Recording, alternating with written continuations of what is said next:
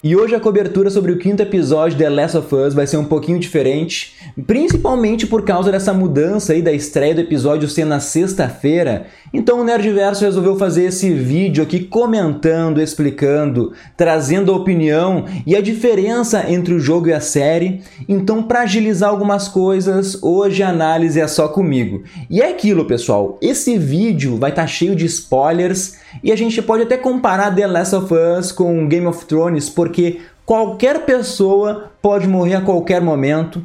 A gente já sofreu aí com a morte da Sarah, da Tess, do Bill e do Frank, e dessa vez foi o mais pesado de todos, na minha opinião. Esse episódio tem duas grandes diferenças em relação ao game. O primeiro é que a história dos bandidos, dos saqueadores, dos rebeldes, a história que eles ganharam na série. No jogo é só um bando de NPC ali que tanto o Joel e a Ellie quanto o Henry e o Sam eles têm que enfrentar porque precisam passar pela cidade. Então aqui na série eles ganharam um aprofundamento maior.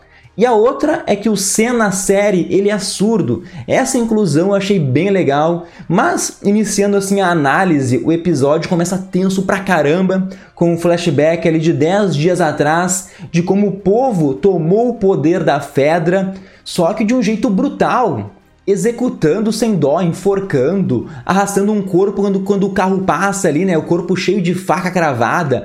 É um lado meio anarquista, mas depois a gente descobre que essa unidade da Fedra era uma filha da mãe, que durante esses 20 anos se utilizaram ali do poder para extorquir, estuprar, fazer muitas coisas ruins então a gente consegue entender a raiva das pessoas. E isso vai muito com a fala do Henry, que ele diz que é um bandido porque já fez coisa de bandido. E por isso a Kathleen quer a cabeça dele, quer a vingança. Então o foda é que mostra aí que são raras exceções de pessoas que não se corrompem nesse mundo apocalíptico. Aqui é um reconhecimento de que para algumas pessoas Vale a pena sim cometer o mal para outras se isso for feito em nome de alguém que tu ama. E aqui, pessoal, é um dos grandes questionamentos do episódio e eu deixo então essa reflexão para vocês também. E só para continuar nessa linha de pensamento, deixa eu falar da Kathleen, porque me incomodou um pouco de começo assim não saber o motivo dela ser a líder dessa resistência. Ela já foi nos apresentada nessa situação e eu ficava me perguntando por que ela. Ela é mais dócil e ao mesmo tempo é uma filha da mãe sem coração, ela é uma psicopata mesmo. Ela mente ali pro pessoal que era leva e traz, sabe? Que iria existir um julgamento, quando na verdade ela não estava nem ali pediu ali pro barbudão, pro Perry, para executar todos e depois queimar os corpos, sem nenhum peso na consciência. Então eu estava incomodado, mas veio uma explicação muito boa para mim. O irmão da Kathleen, o Michael, era o grande líder dessa resistência, com princípios, não era egoísta, sempre perdoava, por isso ele tinha tantos seguidores que apoiavam a ideia de derrubar a Fedra. Então, quando ele morre, né, todo mundo apoia a Kathleen nessa sede de vingança. Algo simples e que faz todo sentido porque as pessoas sempre precisam de um líder. E isso liga ela ao Henry, que entregou o Michael para Fedra em troca de remédio, então para salvar a vida do Sam. E é aqui que eu falei que entra o questionamento, né, que eu disse antes ali. Cara, é difícil encontrar alguém 100% do bem na série, porque se a gente se colocar no lugar do Henry, eu acho que sim, eu entregaria alguma pessoa boa para salvar meu irmãozinho, para salvar meu filho, sei lá. E esses questionamentos mostram que a série ela é muito boa. Ela vai assim muito além do que apenas o gênero de zumbi, sabe? Mas vamos para a formação do quarteto principal que quer sair da cidade e depois de relutar um pouco, o Joel, ele entende que o melhor jeito de fugir é seguindo o plano do Henry, que é pelos túneis que conectam a cidade. E daí eu quero contar assim uma história do game para vocês. Sabe, tem um momento que os quatro eles chegam ali em um lugar onde as pessoas conseguiram sobreviver por algum tempo. Tem ali uns brinquedos, revistas em quadrinhos, tem um desenho de duas pessoas segurando armas ali, né? Tá escrito Danny e Ash, nossos protetores. No jogo, pessoal, tem um cenário muito semelhante e lá tu vai encontrando anotações em lugares que vão explicando melhor algumas situações de pessoas ali que sobreviveram por algum tempo. E nessa parte do jogo diz que uma família, né, os pais Kyle e Susan e seus filhos encontraram um sobrevivente que levou eles para esse esconderijo. Essa comunidade então cresceu assim quase 50 pessoas, incluindo aquelas duas do desenho, o Danny e o Aish. E ali eles criaram um tipo de um refúgio. Só que em algum momento os infectados entraram, alguém deixou a porta aberta, assim, foi algo desse tipo, tá? E nessa fuga, o Kyle, ele se escondeu na salinha com as crianças só que não tinha mais para onde escapar. Daí, ao invés de deixar as crianças morrerem de fome ou de algum infectado entrar no lugar, ele matou todas as crianças e escreveu no chão: elas não sofreram. E depois ele se matou. A esposa do Kyle, a Susan, ela conseguiu escapar com Ash e algumas outras crianças, tá? E por meio então das anotações que tu vai encontrando durante o jogo na cidade, ela diz que ficou ali arrasada com essa perda da família, queria voltar de qualquer jeito para os esgotos ali, né? Mas o Aish não deixou ela ir. Tem uma última nota que diz assim que viu que ainda é possível das pessoas fazerem o bem, então eles têm fé na humanidade e por isso não vão se render. E a gente assim nunca mais fica sabendo se tiveram um final feliz ou não. Só mais uma referência, sabe aquela revistinha que a Ellie e o Senna estão lendo, a Save de Starlight?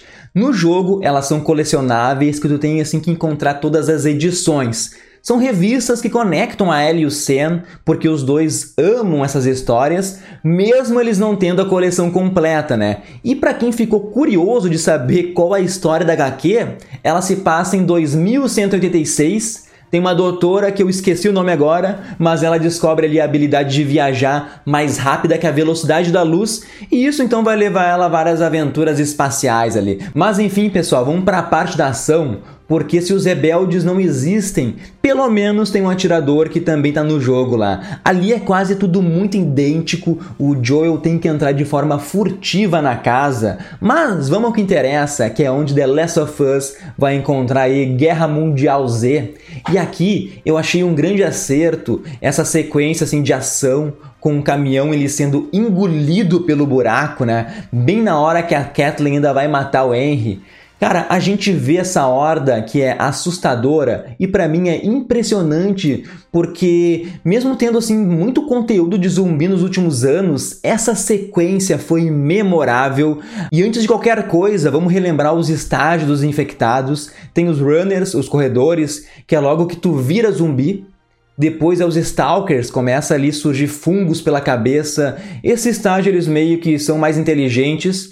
É o bichão lá que, por exemplo, deu o um beijo na Tess.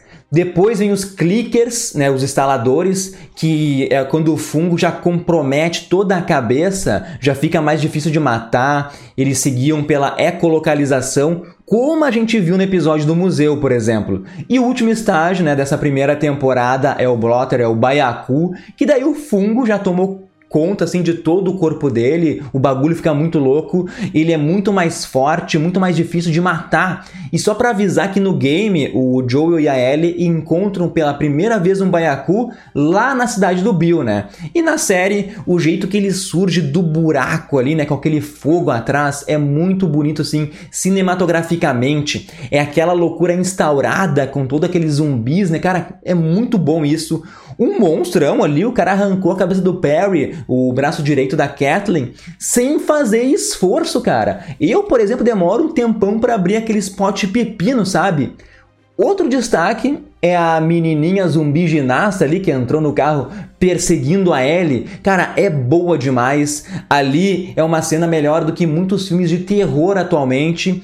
E no final ela meio que espancou lá a Kathleen até a morte, né? Cara, com tanto infectado subindo ali do saindo do subsolo, com certeza vai ser o fim dessa cidade. Indo pro final, o Joel, ele aceita que os irmãos se unam nessa jornada, principalmente pela Ellie, tá? Eu acho que é a primeira vez que ele viu ela sendo uma criança, agindo como uma criança quando brincou ali com Sam. Então o Joel, ele dá esse braço a torcer. Mas como eu já disse, é muito difícil a gente sair assim feliz de um episódio. A série conseguiu deixar tão triste como é no jogo, talvez até mais, tá? Porque é um soco no estômago quando o Sam pergunta ali para Ellie se quando uma pessoa se transforma, se ela ainda existe por dentro. Isso não existe no jogo, tá? Não tem esse desespero, por exemplo, essa inocência da Ellie cortando a mão ali, achando que o sangue dela vai curar de barbada só tocando no ferimento do Sen. No jogo, o Sen ele esconde que foi mordido. Eles dormem e quando acordam, o Sen ataca a Ellie. E depois tudo é muito igual, assim, é muito pesado. Velho, assim, ó, o Henry, ele meio que age no impulso, porque ele não quer deixar o Joel matar o irmão. Mas ele tá vendo a Ellie, outra criança, quase ser morta e atira meio sem saber, sem saber o que vai acontecer, sabe? No jogo é igual, por ter matado o irmão, o Henry tira a própria vida, já que tudo que ele estava fazendo nesse mundo, né, todas as decisões que ele tomou, era para dar um futuro pro Sam. Cara, é um final deprê, mas aqui esse final é muito importante para a construção da personalidade da Ellie para essa temporada, para as próximas temporadas também, né? É a esperança da Ellie em achar a cura para que ninguém mais passe pelo que acabou de acontecer. A dinâmica, se a gente for ver, né? A dinâmica da Ellie já muda no final. Ela já pergunta pro Joe ali onde é que é o Oeste. E já diz, vamos lá, sabe? Agora a Ellie, ela tá levando a sério essa missão, assim, de chegar até os vagalumes e achar a cura, pessoal. E para mim vai ser difícil alguma série ser melhor que The Last of Us. Faltam somente quatro episódios e tem muita história para ser contada ainda. O próximo deve ser o reencontro do Joel com o Tommy, dos irmãos. Os zumbis é um plano de fundo porque Cada personagem é cheio de camadas e a gente está vendo o começo da relação da Ellie com o Joel. Vai ter muitos momentos marcantes e, de novo, a atuação do Pedro Pascal e da Bella Ramsey pelo amor de Deus, pessoal, assim, ó, o momento que o Henry ele tira a própria vida e a câmera foca na Ellie, a Bella Ramsey passa ali no olhar o choque da situação, o choque da cena. Talvez seja o mais pesado da série, mas eu acredito que no episódio 8, depende de como eles vão adaptar o arco. Episódio 8, talvez 7, vai ser muito pesado também. Mas é isso, pessoal. Espero que tenham gostado dessa análise solo, mais curta. Semana que vem o Marcelão tá de volta pra gente falar, comentar mais sobre The Last of Us. Antes disso, tem a estreia de Homem-Formiga Quantum Mania. Diegueira aí tá ansiosíssimo para falar de Marvel. Então, não se esqueçam, se inscrevam no nosso canal do YouTube, na nossa página do Spotify, compartilha com os amigos. Obrigadão e até mais, pessoal.